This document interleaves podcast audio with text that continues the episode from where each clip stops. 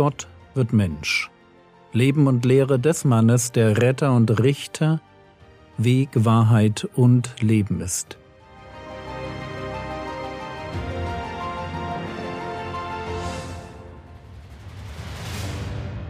Episode 334 Jesus geht auf dem See Teil 5 Lasst uns heute mit einer Frage starten. Darf man die Bibel eigentlich so auslegen, wie ich das die letzten Episoden getan habe? Darf ich ein Ereignis aus dem Leben von Petrus nehmen und dann einfach auf mich anwenden? Und meine übliche Antwort wäre nein, das darfst du nicht. Was ein Mensch mit Gott erlebt, das ist erst einmal sein Erleben mit Gott. Es ist deshalb falsch, wenn man sich hinstellt und denkt, David hat den Goliath überwunden und deshalb darf ich davon ausgehen, dass auch ich jeden Goliath, sprich jedes Problem überwinden kann. Das wäre ein falsches Denken. Es ist deshalb falsch, weil es keine Auslegung, also keine Exegese ist, sondern eine Narzigese. Das Wort Narzigese setzt sich zusammen aus den Worten Narzissmus und Exegese. Wer Narzigese betreibt, der liest sich in die Bibel hinein. Das Denken geht dann so. Überall dort, wo Menschen mit Gott tolle Sachen erleben, bin auch ich gemeint. David erschlägt den Goliath, und deshalb darf ich davon ausgehen, dass auch ich meinen nächsten Goliath überwinden werde. Ich muss nur im Glauben meine fünf glatten Steine finden. Klingt gut, führt bestimmt dazu, dass ich mich gut fühle, hat aber zwei Probleme. Erstens, ich werde zum Zentrum der Bibel, was ich aber nicht bin, auch wenn der Zeitgeist mir einreden will, dass sich alles um mich dreht.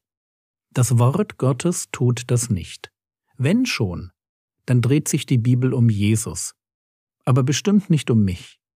Ich bin bestenfalls ein Werkzeug in Gottes Hand, das er benutzt, um sein Reich zu bauen. Und zweitens, es werden immer nur die netten Stellen übertragen. Es gibt aber auch Glaubenshelden, von denen gesagt wird, Hebräer Kapitel 11, die Verse 37 und 38, Sie wurden gesteinigt, zersägt, starben den Tod durch das Schwert, gingen umher in Schafpelzen, in Ziegenfällen, mangelleidend, bedrängt, geplagt. Sie, deren die Welt nicht wert war, irrten umher in Wüsten und Gebirgen und Höhlen und den Klüften der Erde. Was Gott mir an Leid zumutet und an Rettung schenkt, das ist seine Sache. Also zurück zu unserer Frage, darf ich die Erfahrungen, die Petrus auf dem See macht, einfach so auf mich übertragen?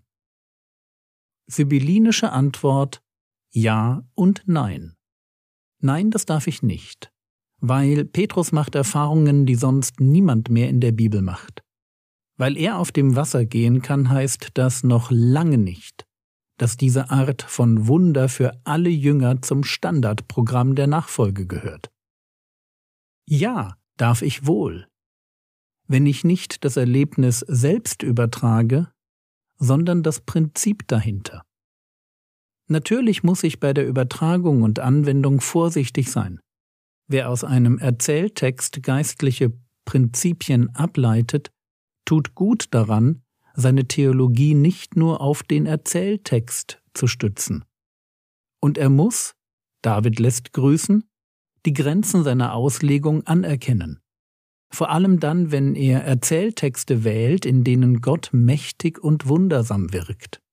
Ich hoffe sehr, dass mir das in meiner Auslegung gelungen ist. Falls nicht, und jeder Prediger kann sich mal vertun, bitte ich um Nachsicht.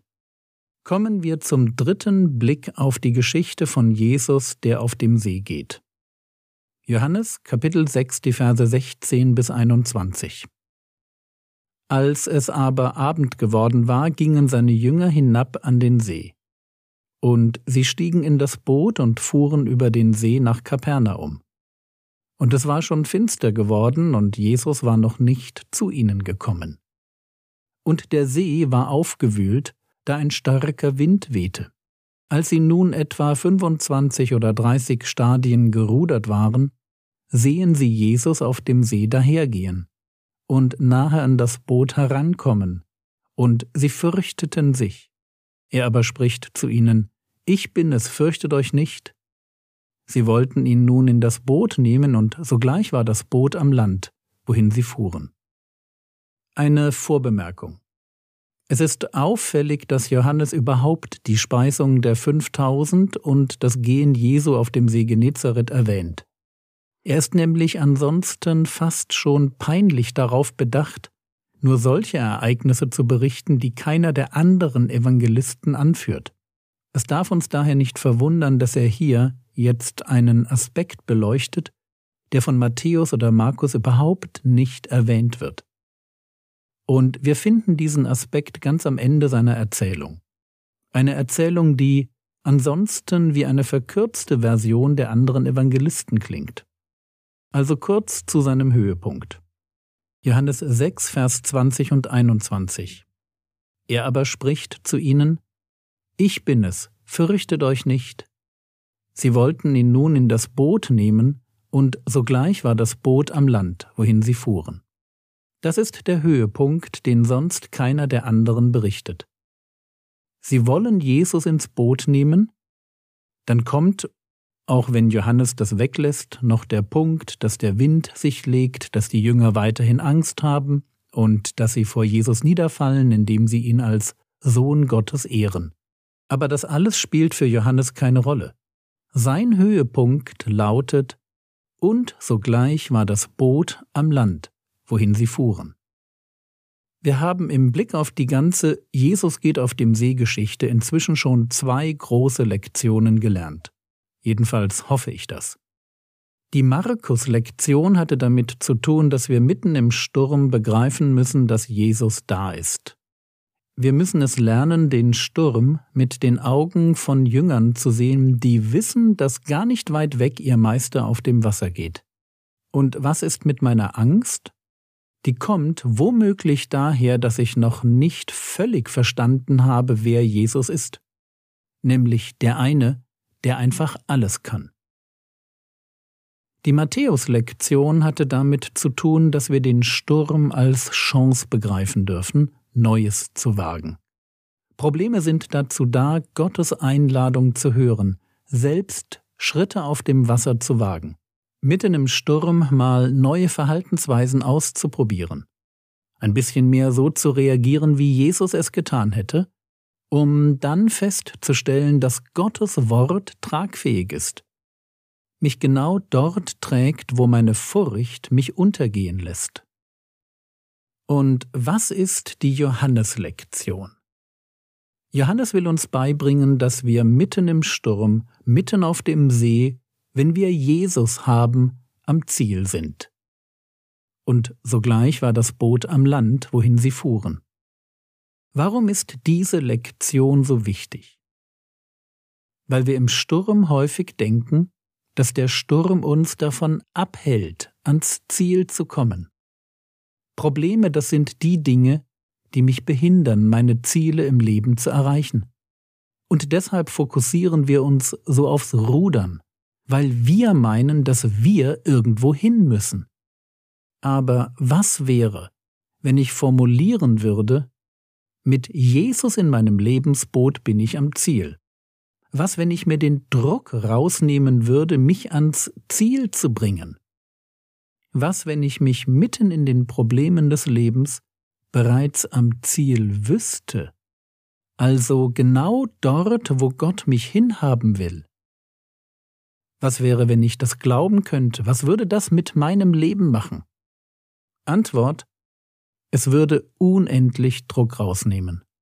Wenn ich das glauben könnte, dann wäre ich im wahrsten Sinne des Wortes mitten im Sturm in der Ruhe angekommen, weil Jesus bei mir ist.